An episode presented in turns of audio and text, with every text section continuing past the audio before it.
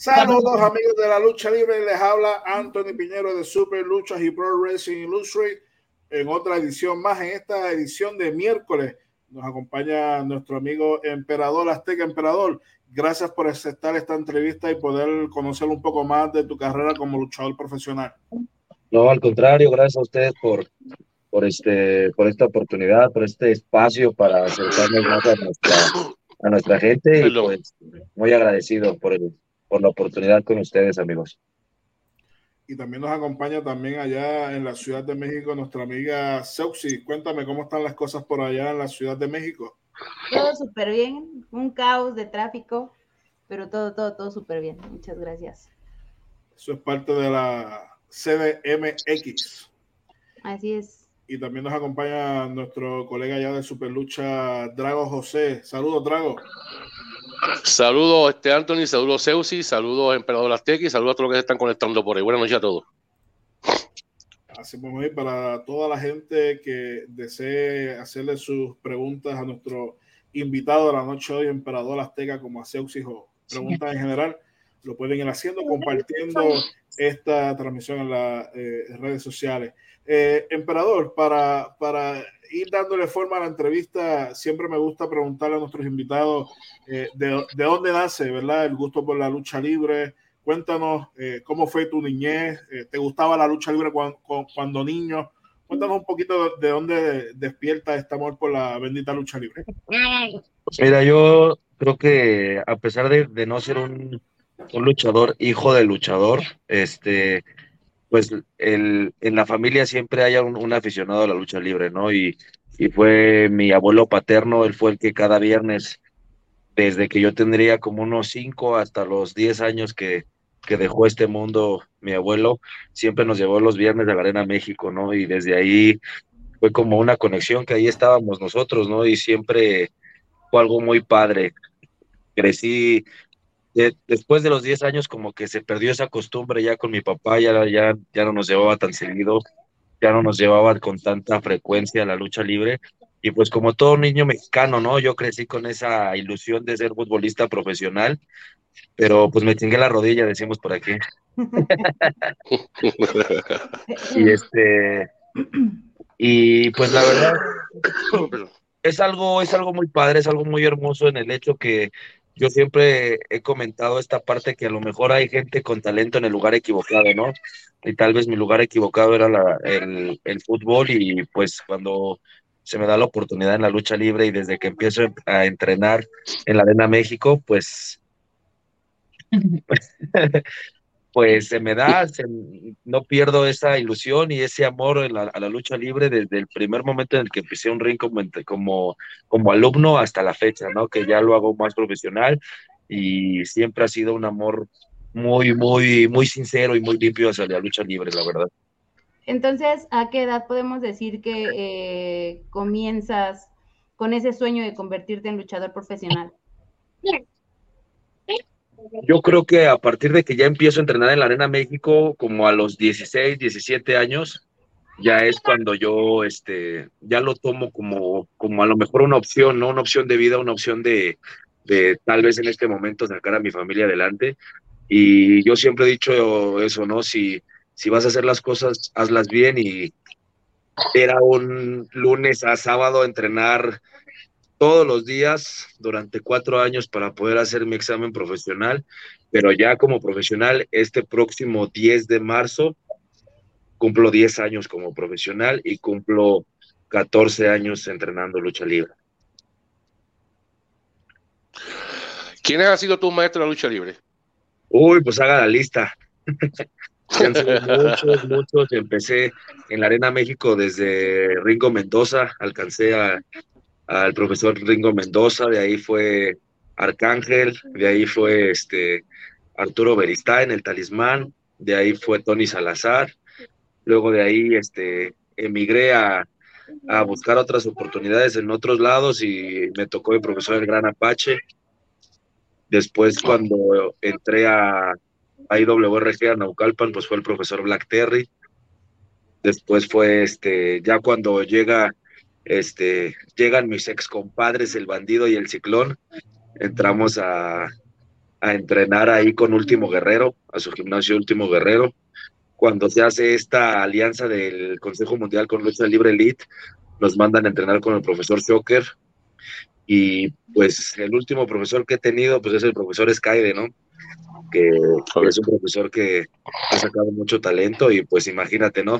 De todos esos tuve que aprender algo bueno por lo menos, ¿no? no todos esos luchadores que mencionaste, ahí podemos ver el, el, fruto que hoy en día el éxito que ha tenido Emperador Azteca, una combinación de todos esos maestros de, de la lucha libre mexicana. Sí. la verdad yo creo, siempre he tenido esa idea, ¿no? Y, y, siempre lo voy a decir con todo el respeto y admiración a todos y cada uno de los profesores de lucha libre, no solo de México, sino a nivel mundial.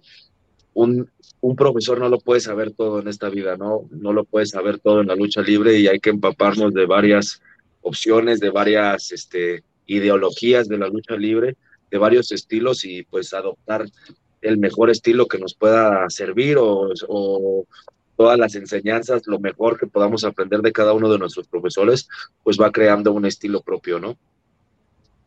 Quizás no, quizás sí. ¿Recuerda dónde fue tu debut y contra quién? Fue un 6 de, de, agosto en IWRG en contra de el Fulgor segundo, un mano a mano en la primera lucha de la Arena Naucalpan los jueves para 20 personas, para, para la cantidad fabulosa de 20 personas. Ahí, ahí fue donde hice mi debut como luchador profesional. ¿Cómo es que se da tu entrada a IWRG a Naucalpan? Pues fue entre de Siria, la verdad fue algo muy, este, muy raro porque yo entrenaba en ese entonces, este, con, en el gimnasio que ahora es el Valiente Gym. Ahí entrenaba y este, y también en ese momento estaba Látigo. Látigo ya era parte del roster de IWRG. Y cuando yo saco mi licencia como de, profesional, me dice Látigo, pues vamos, yo te llevo a Naucalpan y te presento al, al dueño de la arena y la verdad me lo presentaron. Este, el señor, cuando yo me presenté con él, jamás me volteó a ver a la cara como que yo hablaba con él y como que me daba el avión hasta que le enseño mi licencia de profesional de la Ciudad de México, que en ese entonces pesaba mucho. Este, y cuando yo se le enseño, luego, luego me da la, el visto bueno para, para entrar, para entrar y entrenar con el profesor Black Terry, y así fue como se dio este, ese acercamiento con EWRG y pues siempre hay que tener esa parte de, humildad para tocar puertas y este y hasta la fecha lo seguimos haciendo, ¿no? Hay que hay que labrarse su camino con esa parte, ¿no? El pasado año luchaste contra The Tiger en un encuentro de máscara contra máscara donde tú venciste y saliste airoso. Sabiendo que para un luchador mexicano la máscara es, lo más, el tesoro más grande. ¿Cómo fue esa experiencia para ti? La verdad fue un sabor de boca entre sabor a gloria y sabor amargo porque este mucha gente no confiaba en nosotros, inclusive los compañeros que estaban ahí en el en la en la función no confiaban que íbamos a sacar una buena lucha en el que nos, nos mandaran a la lucha estrella.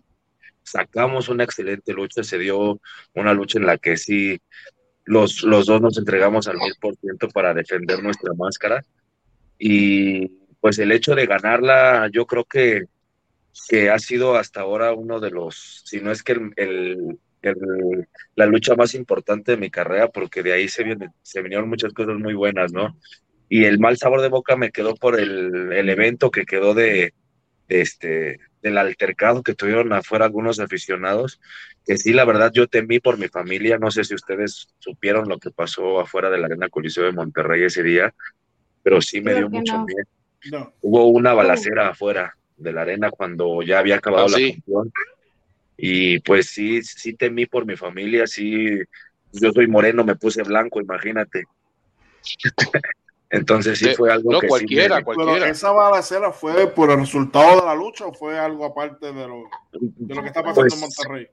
Pues no sé, la verdad, quién sabe qué, qué, fue lo que habrá pasado hasta la fecha, no lo sé pero sí es algo que, que hasta cierto punto mancha ese tipo, e, esa lucha, ¿no? Y ese evento, porque se dio afuera de la arena en donde, en donde tú disputaste tu máscara y donde tú diste el mil por ciento para defenderla.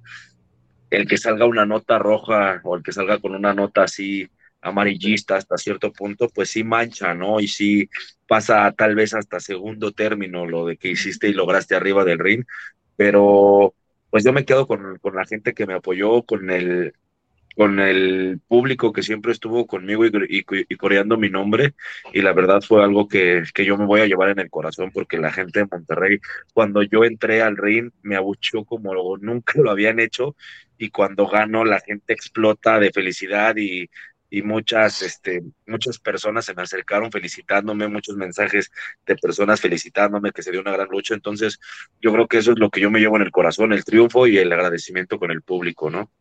Yo, Esa es la magia de, ser luchador. Claro. Quiero, quiero aprovechar que está ahí tu, tu, señora, esta Sonia, yo sé que fue parte de, de, esa, de ese evento. Tú como esposa, como familia de él, ¿cuáles fueron tus impresiones ante esta lucha? ¿Qué, qué fue lo que sentiste? Eh, mil emociones. Yo estaba muy nerviosa. Ya ves que cuando entran al ring, tienen que, les llaman, este, ¿cómo se les llama? La, eh, pasarela. La pasarela. No, yo sentía que me iba a caer, que no, mi corazón estaba al mil uno por ciento. La verdad, fue un sentimiento que jamás había tenido. Me temblaban las manos, estaba sudando y cuando ganó fue de, ah, ganó, porque sí, la verdad estuvo muy cardíaca. Fue una lucha para mí muy impresionante. Una, una lucha muy cardíaca y al final, pues lo que sucedió de la balacera, peor la cosa. Sí, la verdad que sí. Todavía, todavía peor algo. Sí, la verdad sí fue algo, como yo te digo, o sea, realmente nosotros estábamos con las fotos con los aficionados, con, con recibiendo esas gratificaciones de los aficionados y cuando menos te la esperas escuchas los balazos, pues yo estaba con mi hija y con mi esposa ahí, pues la reacción que tienes es abrazarlas y echárteles encima, ¿no? Porque pues no sabes ni de dónde vienen, para dónde van, o sea, sí es algo que te que te, que te da miedo hasta cierto punto, que te desespera y, y lo que quieres es salir de ahí lo más rápido posible, ¿no? Pero pues gracias a Dios no pasó mayores, gracias a Dios toda la gente que estuvo ahí en la arena se pudo este, sobreguardar y pues salimos con bien de ahí, ¿no? Así mismo, tengo aquí varios saludos de Jeff Storm, dice, hola, saludos de República Dominicana, te amo, Seuxis. Hola. Ya, mismo venimos con, con, con algo que me enviaron de la República Dominicana para conocer la, la opinión de nuestros amigos aquí, Seuxis y Emperador. Eh, Julián Henry dice, viene, saludos a todos. Eh, Jeff Stone dice, oye, tienes, tienes, tienes un fanático ahí. Yo solo estoy por Seuxis. Aquí, perdón, emperador, pero las damas mandan aquí. Ah, sí, no, las damas son. Las damas son Dice saludos, buenas noches a todos, saludos. el Pandita dice saludos a todos, saludos eh, Anthony, Seusi, Emperador Azteca y Drago José. Tenemos aquí una pregunta. Saludos, saludos. De Indomable Prima dice: Creo que has tenido buenas rivalidades, pero ¿crees que hay alguien con quien te gustaría una buena rivalidad y tal vez llegar a una lucha de apuesta? Híjole, pues yo, yo siempre he tenido luchas del sueño, ¿no? Como todo buen luchador, tienes luchas que a lo mejor piensas que te van a ayudar a impulsar tu carrera o, a, o a probarte, ¿no? Como luchador profesional. Y yo tengo, te puedo decir que tengo dos luchas que sí me gustaría, tal vez no llegar hasta rivalidad, o si se da la oportunidad en algún, en algún momento sí, pero siempre yo he querido tener un mano a mano con Último Guerrero y un mano a mano con, con el señor Negro Casas. Y ahorita que salió del consejo, pues tal vez se dé la oportunidad en lo independiente de, cumplir una, uno de esos rivales tan ansiados, ¿no? Porque válgame la redundancia de que tengan la edad o no, o que yo sea más joven o no, para mí son unos luchadorazos que siguen sacando la casta, siguen este midiéndose ante jóvenes y dándoles este con todo, ¿no? Entonces sí me gustaría tener esas dos luchas. Y como todavía se mueve el negro 440. Es, es, algo impresionante. El Señor, yo lo conozco, tengo muchos años de conocerlo y, y, el Señor siempre se ha cuidado, siempre que ha tenido una ligera, una lesión, por más ligera que sea, siempre se ha protegido hasta, el, hasta que esté el 100% para que precisamente no siga teniendo esos, esos encuentros y entregándose al 100% cuando tiene la oportunidad con su público. Emperador, te, te pregunto, además de, de esa máscara eh, que tienes eh, de The Tiger, eh, a lo largo de tu carrera, ¿has obtenido alguna otra máscara? No, la verdad, es la, esa fue la primera vez que yo aposté mi máscara porque yo siempre dije que se ha perdido tanto ese, ese respeto y esa importancia que se le da a veces a una lucha de, cabelleras, una lucha de máscara contra cabellera, una lucha de, de máscara contra máscara. Este, yo dije, el día que yo apueste mi máscara es porque es algo, es, es, es algo grande, y no por el rival, por, por en especial el rival, y no, es realmente por el lugar, o sea, imagínate, ¿no? Tal vez el, el hecho de que, de que hayas apostado tu máscara en la Arena Coliseo de Monterrey, que es una de las, las arenas históricas a nivel nacional, por lo menos aquí en México, este, y que sea la última lucha de apuestas en esa arena porque ya se va a derrumbar, digo, es algo que a lo mejor entras a la historia, ¿no? Que la gente pregunte cuál fue la última lucha de apuestas en la Arena Coliseo y van a decir Emperador Azteca contra The Tiger, ¿no? Entonces, yo siempre he dicho que esa parte siempre siempre tiene que ser importante y, no andar apostando tu máscara, porque sí, las rivalidades tienen que ser a muerte cuando vas a apostar tu máscara, ¿no? Es porque realmente ya se metieron contigo, porque realmente ya hicieron algo que te dolió para poder hacer esa lucha de máscaras y pues precisamente por eso yo siempre he tratado de cuidar esa parte, ¿no? ¿Tienes alguna cabellera ganada en tu carrera? Sí, la de séptimo rayo, que fue uh, a los, al año, a los dos años que empecé a, luchar como luchador profesional. Esa sí fue una lucha de, máscara contra cabellera y, y, la obtuve, y la obtuve esa máscara, digo esa cabellera, pero creo que nada más han sido esas, esas dos las veces que he apostado mi máscara. Otro, otro de los más grandes logros que tú tienes en tu carrera fue destronar a Carístico por el campeonato crucero de Caos. Cuéntanos sobre esa rivalidad. Pues la verdad sí fue una rivalidad muy fuerte. Yo creo que, que, yo me quedo con esa rivalidad en la parte en la que Carístico, siendo quien es, siendo la última joya de la lucha libre mexicana, este me reconociera como luchador, que me dijera que, que era muy buen luchador y que realmente se haya quedado con tantas ganas de esa rivalidad que, que nos llevaron a varios lados, ¿no? Nos llevaron a Mérida, Querétaro, Guadalajara, y siempre yo enfrentándolo a Carístico, yo creo que, eso fue lo que también me impulsó un poco en mi carrera, este, el hecho de quitarle el campeonato a Carístico, yo creo que eso fue algo así como de que, ¿qué onda, no? ¿Qué está pasando? ¿Por qué Emperador le gana a Carístico, le quita un campeonato tan importante a él?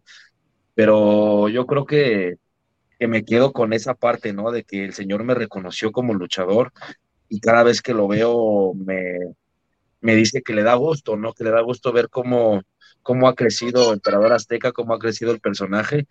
Y este, y sí, te puedo decir que sí, esa lucha, esa, ese campeonato fue un parteaguas en mi carrera, pero impresionante, porque de ahí me fui, me fui para arriba, estuve enfrentando a los mejores, fue, yo creo que ha sido uno de los pocos campeonatos que se ha defendido tanto con gente de AAA como estrellas del Consejo Mundial, como estrellas independientes, que lo defendí con muchos de ellos, entonces yo creo que sí, ese campeonato sí tiene peso, ¿no? Por quienes lo disputaron. Hace unos minutos estabas hablando o comentando más bien de que no todo el tiempo un luchador debe estar apostando su máscara, solamente en momentos especiales y en determinados momentos. Yo entiendo que esa rivalidad con Carístico fácilmente pudo haber terminado eh, en una lucha máscara contra máscara, ¿Te hubiese gustado eh, llegar a, esa, a ese momento, en esa rivalidad máscara versus máscara?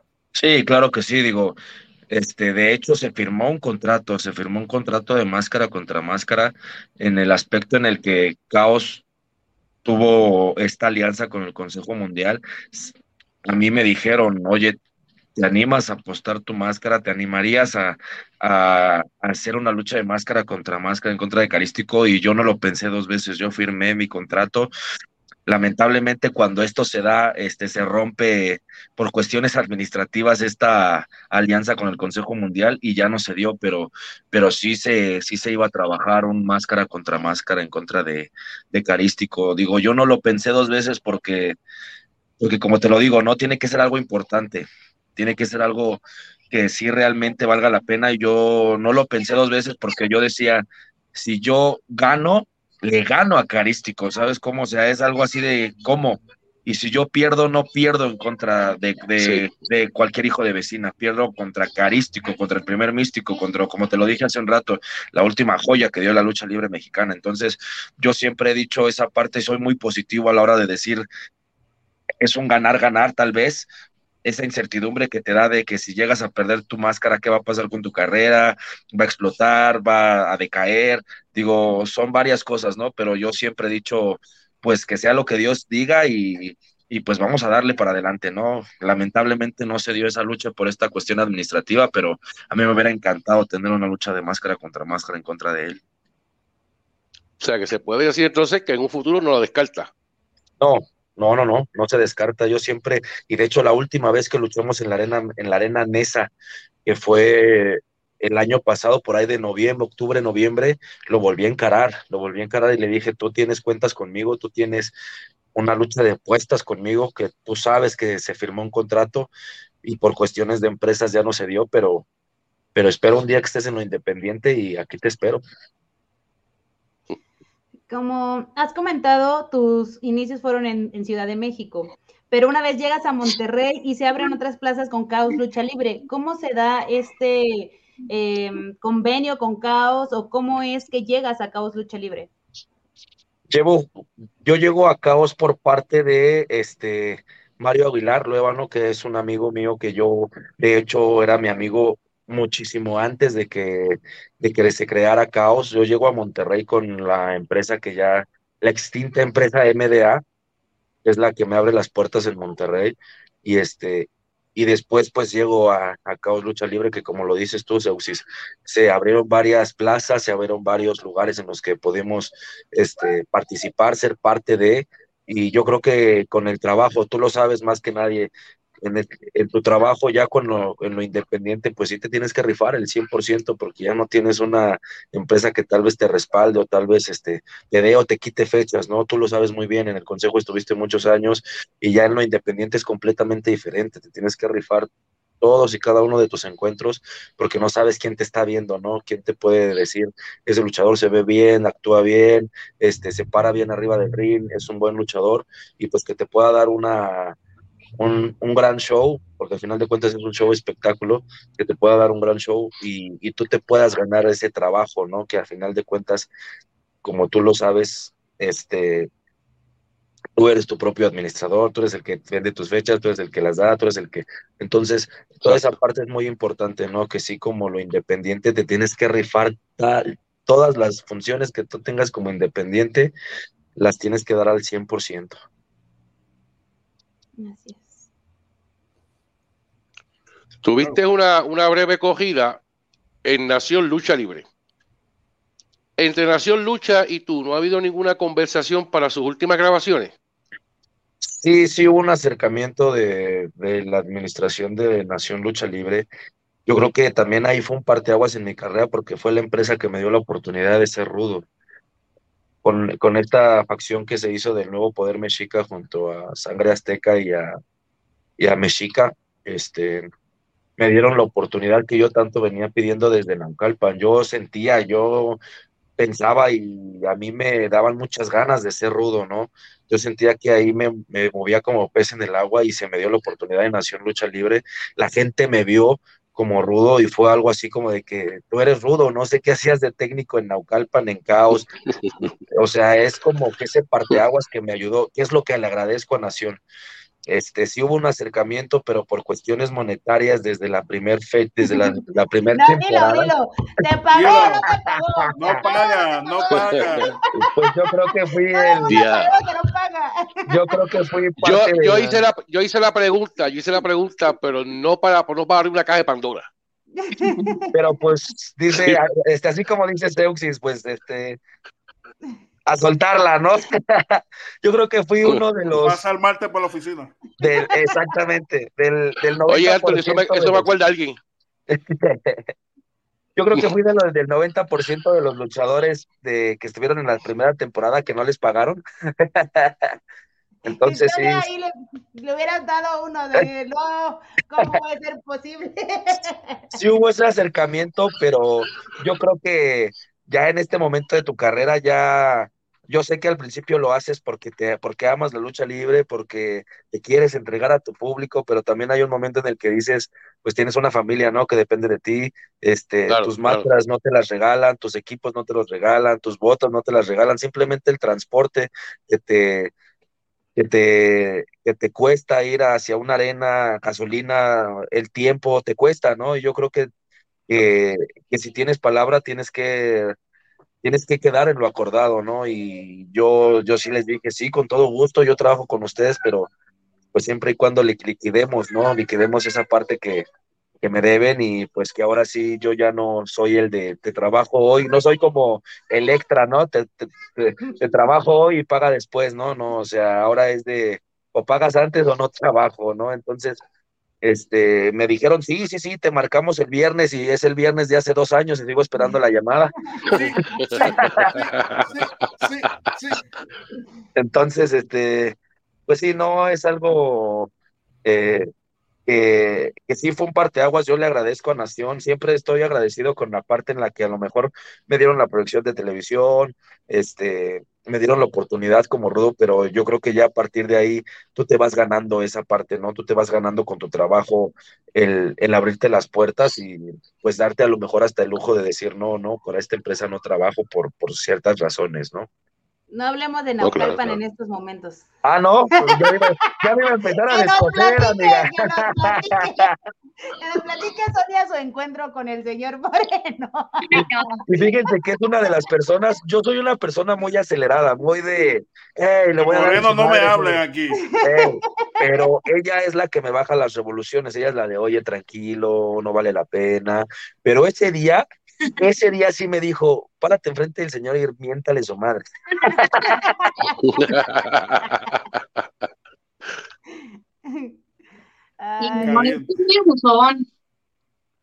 Sí, no. ¿Cómo, cómo no te escuché? Es muy abusón, o sea, muy abusivo. No, le gusta explotar a la gente y eso a mí no me pareció. Pero es que ya lo había explotado 12 años, yo creo, dijo, ¿no? De aquí no, ya me había explotado mucho, ya me había explotado muchos años. Entonces, pues no, y luego, este, pues te quiere cobrar lo de que tú vendes de tu, de tu mercancía un porcentaje para él, pues, pues imagínate, ¿no? Ay, no. Por eso estamos como estamos, por eso somos un país tercermundista. Yo, yo, iba, yo, yo iba a hacer un comentario, pero mejor me quedo callado. Venga, cuéntalo. No, no, no. a ver, no, no, no, de Nación, ahora usted habla. Venga. No, no, no. Yo no lo voy a dar. Anthony sabe. no es bodega, su pecho no es bodega. Venga. No, no, no, no. no Básicamente eh, el negocio es así aquí en Puerto Rico, en México, en Estados Unidos. El negocio es así, la lucha libre es así, lamentablemente, tristemente. Hay promotores buenos y hay promotores que no son serios. Entonces, es igual en Puerto Rico, en México, en Estados Unidos, eh, te vas a topar con promotores profesionales y promotores que valen. pasa en todo el mundo, o sea, pasa en todo el mundo. Sí, sí, sí, pero gracias a Dios, la lucha libre también te da. Tú conoces muchísima gente en la lucha libre, ¿no? Pero también te da la experiencia de ya, ya los olfateas, ya sabes quiénes son los que cumplen y quiénes son los que no cumplen, ¿no? Entonces, este, pues ya con el simple hecho del trato ya sabes si darle la fecha o no darle la fecha, trabajarle o no trabajarle, ¿no? Ya esa ya es cuestión tuya. Ya, ya uno nada más con escucharlo ya sabe por dónde viene. Es correcto, así es. Eh, Jeff Storm dice, ahora sí una pregunta para el emperador. ¿Eres rudo o técnico? Rudo, 100% rudo. Hasta para dar el gasto, pregúntenle. Sí. Esa es buena. Eh, Jonathan Martínez, que viva el dios de la lucha libre Chiqui Star. Eh, Jonathan, Chiqui no está aquí, pero que viva Chiqui. Exacto. Eh, Jeff Stone dice: Yo ahora mismo estoy perdido con el Consejo de Lucha Libre. Ya ni sé qué pasa ahí. ya entiendo por qué Sousi no está ahí. Eh, eh, Máscara Sagrada Junior dice eh, saludos al señor emperador y familia. saludos, saludos, mi Julio, saludos. Cuenta, emperador, ¿por qué la risa? No, porque es un buen, es un buen, es un buen amigo de nosotros, es un buen amigo, es un buen amigo de nosotros, de la familia. Este, siempre que lo vemos, este, pregunta por mi hija y pues entrenó muchos años con nosotros. Buena onda el, el Julio. Es correcto. Eh, y nomás le dice, eh, estás luchando como independiente ahora.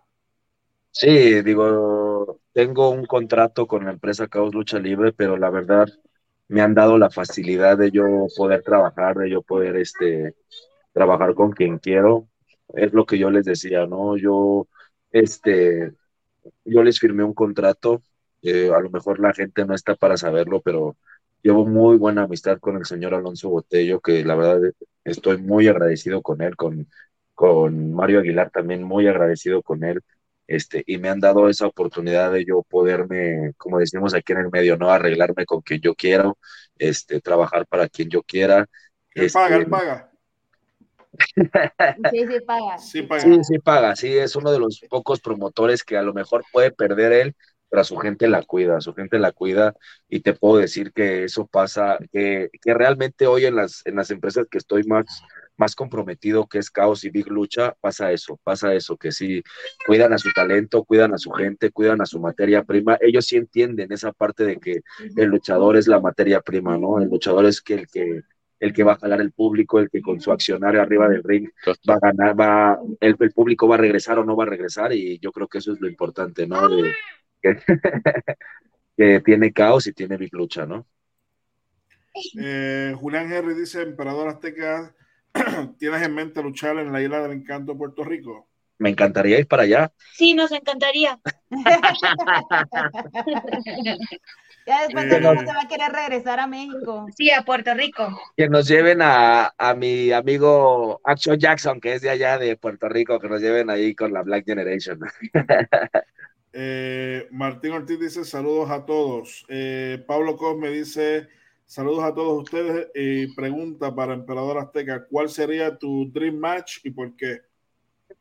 Como les digo, sí tengo en, en, en los que están activos, sí sería con el último guerrero y con el negro Casas, pero ya jugándole al soñador, jugándole al, al y si hubiera pasado, yo creo que a mí me hubiera gustado tener enfrente de mí a tres luchadores y en mano a mano. El número uno sería contra la bestia salvaje, porque a mí se me hace que era un luchador que tenía una garra impresionante, que, que era de los luchadores que te hacía sufrir arriba de... Fuerte, era bien fuerte. Muy fuerte, muy fuerte luchador. El segundo sería contra este contra Eddie Guerrero, la verdad, un luchador. En paz descanse. Y el tercero contra Norberto Salgado Pierrot. El Bocasa. El Bocasa, es correcto. Porque eh, platicando, a lo mejor no tuve la oportunidad de, verlos en un vestidor, de a lo mejor tener una lucha en contra de ellos, pero el simple hecho de ver videos, de escuchar en esta, en esta parte que yo tuve de rival acarístico ya cuando se acabó la rivalidad por ciertas cuestiones, tuve la oportunidad de hablar con él y sí le pregunté quién fue el que de los rudos te hizo sufrir, te hizo llorar y sí me llegó a decir que el señor Norberto cuando él le pegaba al señor eh, al señor Pierrot este era como pegarle una piel de elefante, no, era como que te dolía más a ti la mano y a él, ¿no? Entonces sí son luchas que a lo mejor tienes de ensueño, pero pues que, que, son eso, ¿no? Se quedan en tus sueños porque pues te quedaste con las ganas de hacerlo. Eh, dice Alexis Cruz, ¿cuál ha sido la lucha más difícil y contra quién? Conmigo.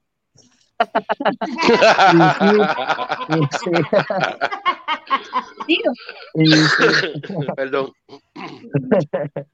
No, este... no discuta. No, no, no. Por eso ya le di la vuelta a la página. no, yo creo que todos mis, mis rivales han sido muy complicados, han sido muy difíciles, todos en su nivel. Pero yo creo que la lucha, los luchadores más difíciles que he tenido ha sido de Tiger, ha sido carístico, ha sido bandido. Este, yo creo que esos sí son los, los, los luchadores que sí me han hecho ver mi suerte. El Bárbaro Cavernario también es un luchador que tuve mano a mano con él por defender el campeonato de caos muy complicado. Este, Sansón, Laredo Kid, o sea, yo creo que con todos los que tuve la oportunidad de defender mi campeonato, y te digo la oportunidad porque son grandes luchadores, son estrellas a nivel nacional, a nivel mundial. Tuve la oportunidad también de defender mi campeonato caos en contra del señor Black Warrior, que en paz descanse, no tiene mucho tiempo que falleció. Y yo creo que, todos esos rivales que yo tuve por el campeonato y que he tenido por campeonatos han sido, yo creo que mis, mis, mis rivales más duros, más, más difíciles. Tenemos aquí una confesión. Sousis, cásate conmigo, por favor. Ahora. y, te, van a llevar para la República Dominicana. No. No, no, quiero, no quiero macho todavía. Eh, bueno, eh, tengo aquí una última pregunta. Hace poco te convertiste en campeón peso completo de Big Lucha, eh, derrotando a Bandido, un luchador que está sonando fuerte internacionalmente. Eh, cuéntame de esa experiencia derrotando a Bandido y coronando el campeón de la compañía. Pues es la incertidumbre que tú tienes, ¿no? Cuando enfrentas a, a, un luchador, como tú lo dices, que es reconocido a nivel internacional, que yo creo, y muy independientemente de la rivalidad que se tenga de los Golden Guns y la Black Generation y toda esta parte, también hay que saber reconocer, ¿no? El gran luchador que es. Este, yo creo que me atrevo a decir lo que es el luchador que está representando a México internacionalmente el número uno y el, el, hecho de ganarle, el hecho de quitarle el campeonato mundial de Big Lucha es uno de mis triunfos más grandes. El hecho de, de ver la oportunidad de ganarle y poderle aplicar mi final, el sacrificio azteca, yo creo que y escuchar las tres palmadas fue algo así de, ah, fue algo así que también a mí me sorprendió porque, porque yo sentía que Bandido podía haber dado más, este, ese es el, tal vez la labor que no hacemos los luchadores antes de enfrentar a un rival tan importante. Yo ya sabía que tenía una lesión en las cervicales y si se dan cuenta en la lucha no me cansé de estarle golpeando el cuello, de estarlo trabajando del cuello, de estarle haciendo muchos castigos en el cuello. Yo creo que eso fue lo que me ayudó a mí para poderle ganar ese campeonato y, y, hoy en día que llego ahí al gimnasio, que me presento con Big Lucha, que me presento en cualquier otro, en, en, en cualquier otra arena, el que me digan, él es nuestro campeón Big Lucha, se siente padre, ¿no? Se siente padre y es algo que, que estoy disfrutando como nada, ¿no? Te pregunto, antes de, de tener este personaje de Emperador Azteca, ¿manejaste algún otro personaje? Siempre ha sido el mismo siempre ha sido el mismo. La, la máscara sí ha sido modificada en diferentes ocasiones, como lo dijo mi amiga Seuxis al principio, cuando empezamos a conectarnos todos, que ya se había acostumbrado a la otra máscara, pero la gente ha recibido muy bien esta máscara cerrada en corte clásico y la verdad me siento más cómodo porque me veo más ojete de lo que soy, entonces yo creo que sí está padre. al, al principio de la entrevista nos comentaste eh, la variedad de maestros que has tenido como, como luchador profesional y a lo largo de, esta entrevista eh, hemos visto que han funcionado toda esta combinación de maestros ha tenido una rivalidad con Carístico, con Bandido. Eh, poco a poco eh, te vas entrando con, con, con, con los luchadores de, de, de, gran nombre dentro de, la lucha libre en México. Este 2023 sé que estás comenzando a viajar eh, ¿Cuáles son tus planes?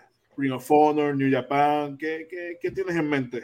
Mira. espérame, antes de que contestes, primero pónganle sus papeles bien en donde deben de ir, porque el primer viaje que tuvo a Estados Unidos.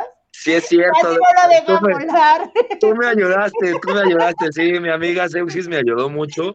la primera vez que yo viajaba. sí, la verdad sí fue, fue algo bien complicado y también despertamos a mi mujer para que nos ayudara a hacer toda la documentación, pero la verdad sí fue, es algo muy padre, es una experiencia muy diferente. Tú no me vas a dejar mentir, Seuxis, que lo has vivido, que has viajado. Yo creo que, y apenas tuve la oportunidad la semana pasada, el, el día 22 de, de este mes, de viajar a Chicago con Big Lucha y la gente, es impresionante que la gente de allá te conoce tan bien y, y a lo mejor conoce también tus movimientos y conoce también tu historia y, que, que, llegan y, y, hasta con regalos, con este con, con, dibujos, con fotos, o sea, son detalles que te llevas en el corazón y yo creo que esta vez que yo fui a Chicago, a muchos de nuestros compañeros, incluyéndome, nos cambió el chip, ¿no?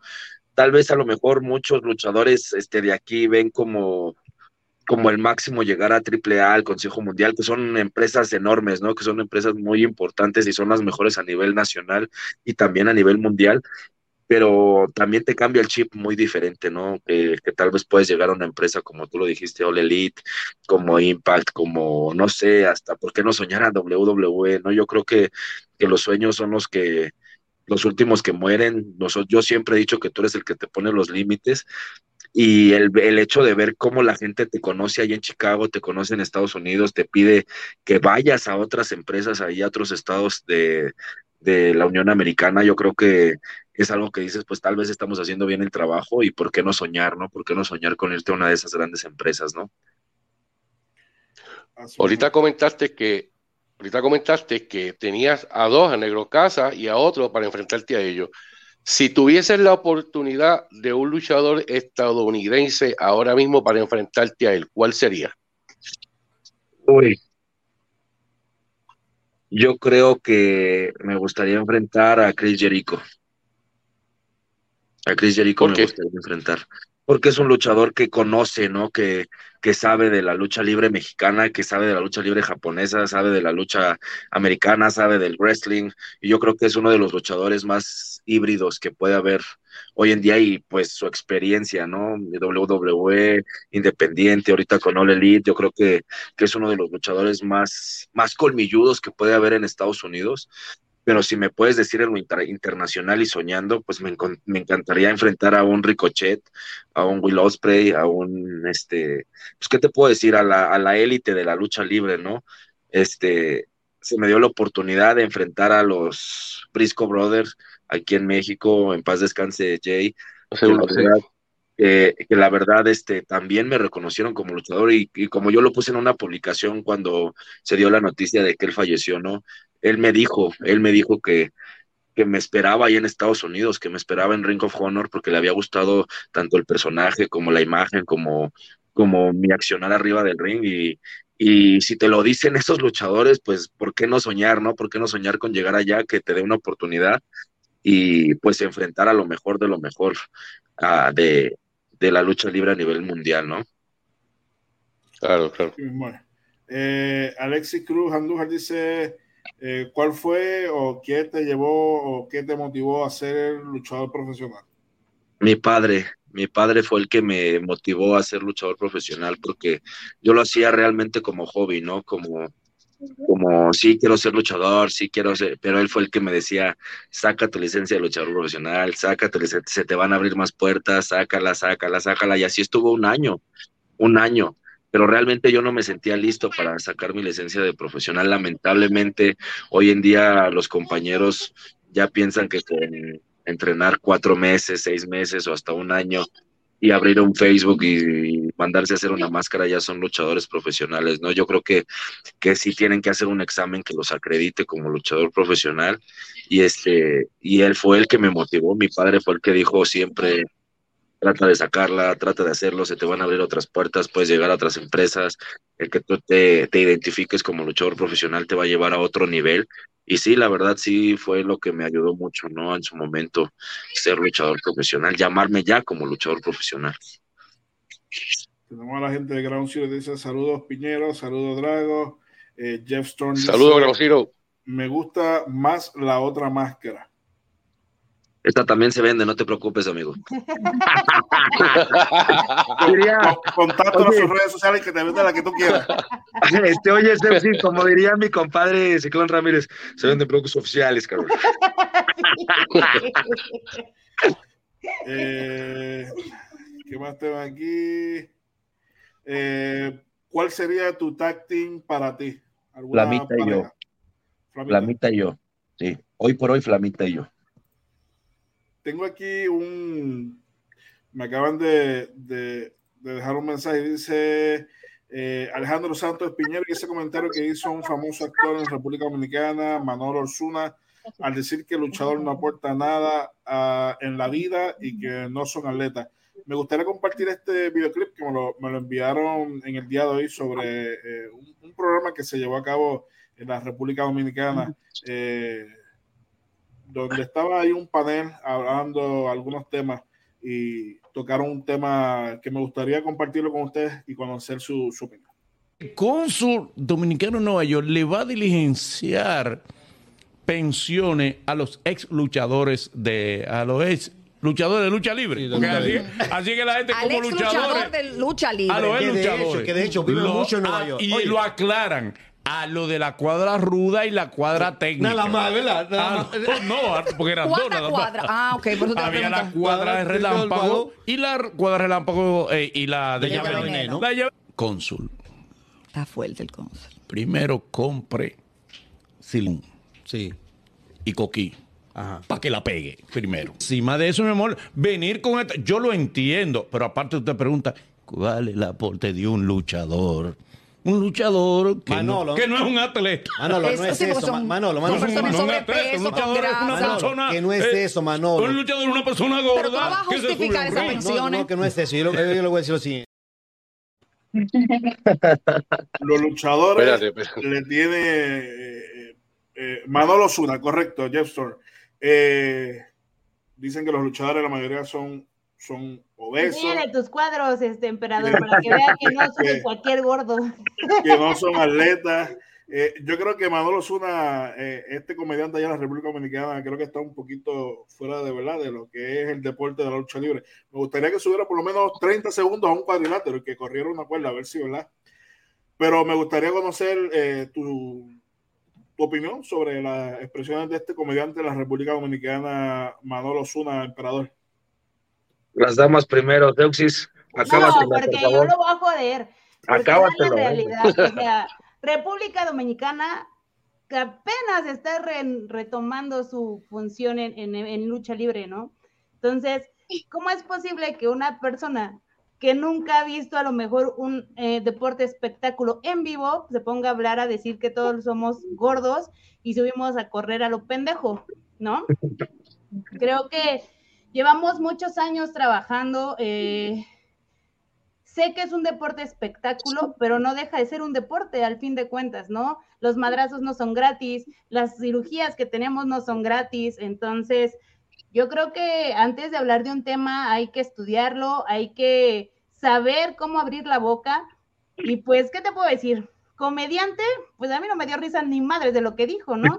Entonces, tendríamos que conocer como esa parte de él porque pues igual como para él son gordos haciendo eh, cualquier estupidez arriba del ring, para nosotros también los comediantes, no todos los comediantes son buenos, ¿no? Algunos son estúpidos y al final de cuentas pues tienen la fama porque pues Dios les ayuda o no sé. Pero yo creo que sí tendría mucho que ver eh, eh, el que asistiera realmente a una función y el que se mm, estudiara o el que mínimo se informara un poco de qué es la lucha libre, ¿no? Bueno, antes de. Es que yo ah. sí le voy a estamentar su madre a este carnal.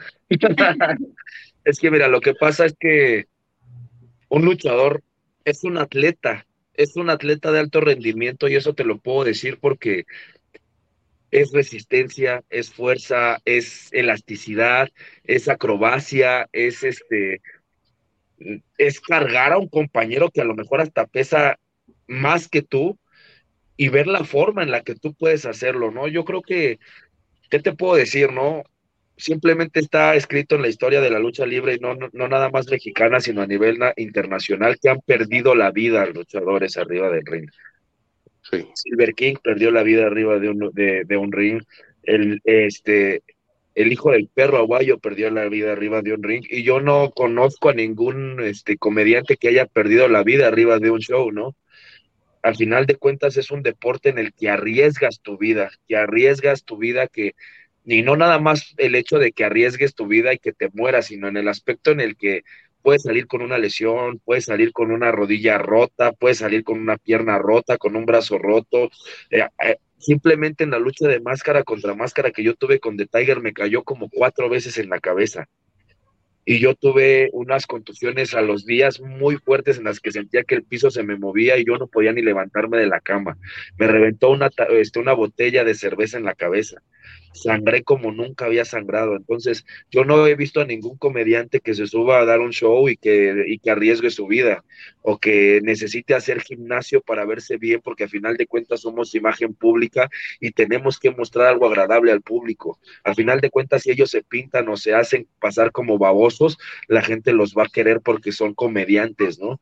Pero a mí me gustaría que un comediante como lo es él se suba arriba de un ring, que pueda aguantar simplemente el, acondicionamiento físico previo a un entrenamiento de lucha libre profesional, no lo va a aguantar. Se va a vomitar arriba del ring o se va a vomitar antes de que va a acabar blanco. Si es moreno, el señor va a acabar blanco, de que se le va a bajar la presión. Entonces, disculpen que me enoje tanto, pero la verdad yo defiendo la lucha libre porque es mi vida, ¿no? Porque es con lo que yo mantengo a mi familia y yo no muerdo la mano que me da de comer. Entonces, sí me gustaría que el señor se diera la oportunidad, ¿no? De realmente subirse a un ring y simplemente aguantar un crotch, aguantar un raquetazo, como les llamamos aquí en México, y no lo va a hacer. No, se los puedo apostar y se los puedo firmar con sangre que no lo va a hacer y en ese momento va a respetar la lucha libre. Así como nosotros respetamos la forma de que él, se gana la vida, hay que aprender a respetar la forma en la que nos ganamos la vida todos los demás, ¿no? Así es, así que a mi compadre allá, Manolo Osuna de la República Dominicana, nuestros próximos eventos allá en la República Dominicana, yo te, yo te, te, hago el VIP para invitarte a para que vaya, para que vaya y vea. y vea si no son atletas. Eh, tengo allí eh, uno de los luchadores de Puerto Rico, el cuerpo de Puerto Rico, te puede dar un minutito de, de lo que es el lucha libre y a ver, ¿verdad? Eh, si cambia de. ahora, Anthony, como dice Emperador, un minuto es mucho, ¿sabes? por lo menos. un minuto es mucho. Un minuto se va a tardar en subir el ring, así que.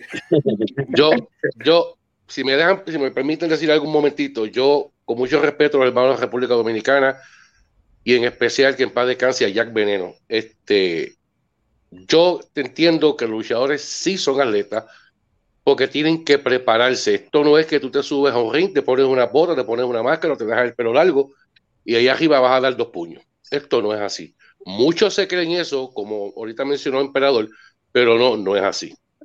Yo creo que él quizás desconoce el concepto de lo que es lucha libre y debería quizás eh, empaparse un poco más de, qué es el concepto, de qué, cómo se trabaja, cómo se, cómo se llega a ser un luchador profesional para que entonces él quizás tenga el conocimiento de lo que es lucha libre como tal. Esa es mi opinión. Muy bien, pues ahí va el mensaje para nuestro amigo allá en la República Dominicana, Manolo Osuna. Eh, ya nos vamos casi. Tengo una última pregunta eh, para Zeus y el emperador, ¿dónde surgen sus nombres de luchador? Mm, yo ya lo he dicho mil veces, mi nombre salió... Mil una. Mil una, va. mi nombre de luchador salió en la Escuela de Bellas Artes que estudié.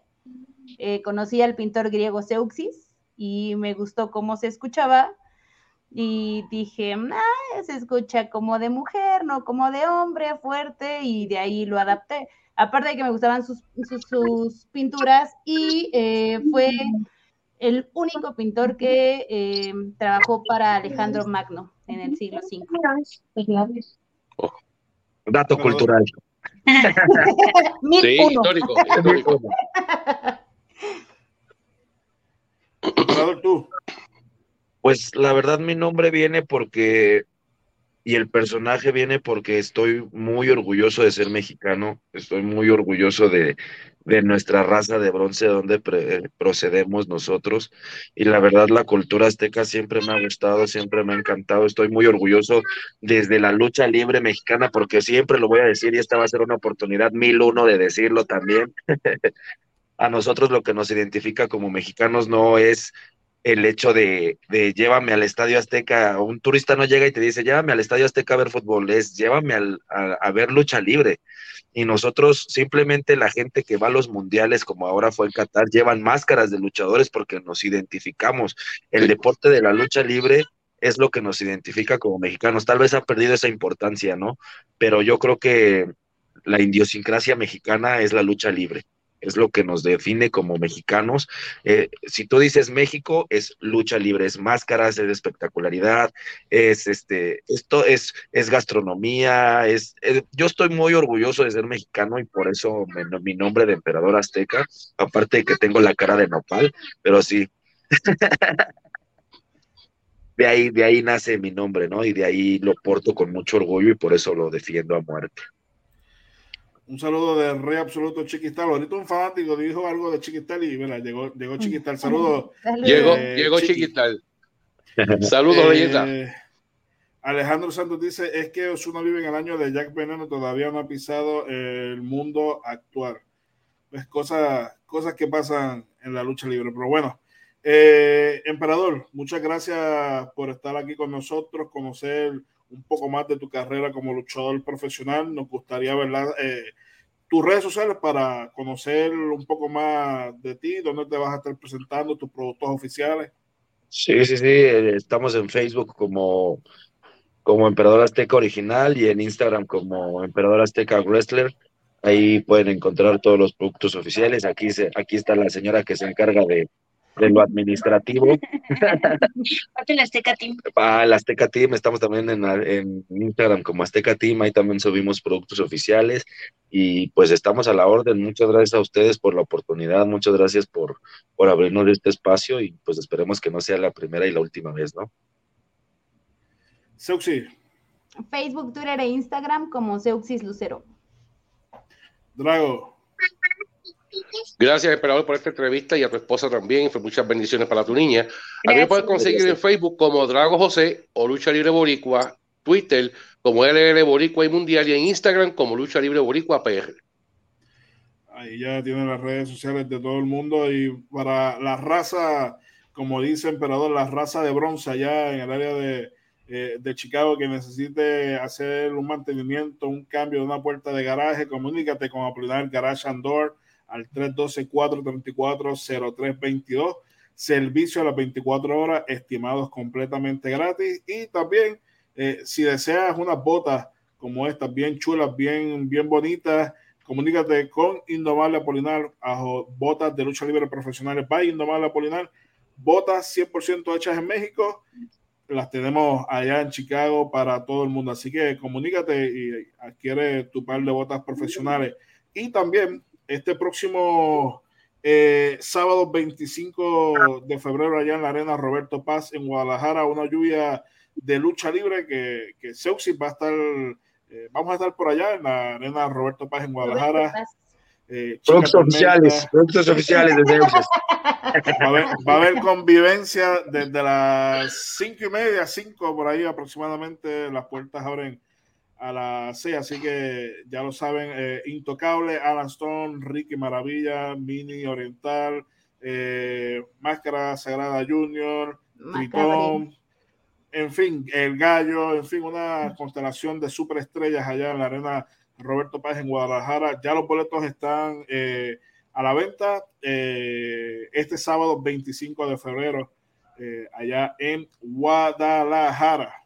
Así que nada, nos vemos este próximo jueves. Vamos a tener en entrevista a parte de, la que va a estar en el, en el cartel a Asteria, eh, que va a estar con nosotros este próximo jueves para conocer un poquito más sobre su carrera como luchadora eh, profesional y también va a formar parte de este magno cartel de lucha libre. Así que nos vemos este próximo jueves. Y a mí me pueden buscar en todas las redes sociales bajo Anthony Piñero en superluchas.com. Y miren, ya salió la nueva edición de Pro Wrestling Illustrated, lo mejor del 2022. Así que ya lo saben, nos pueden buscar eh, en, en la versión digital y la revista. Así que gracias, emperador, y nos vemos este próximo jueves. Gracias. Con más gracias a ustedes, gracias a ustedes. Un saludo, que Dios los bendiga siempre y, y aquí andamos a la orden. Igualmente, muchas gracias. Gracias a ustedes. Saludos.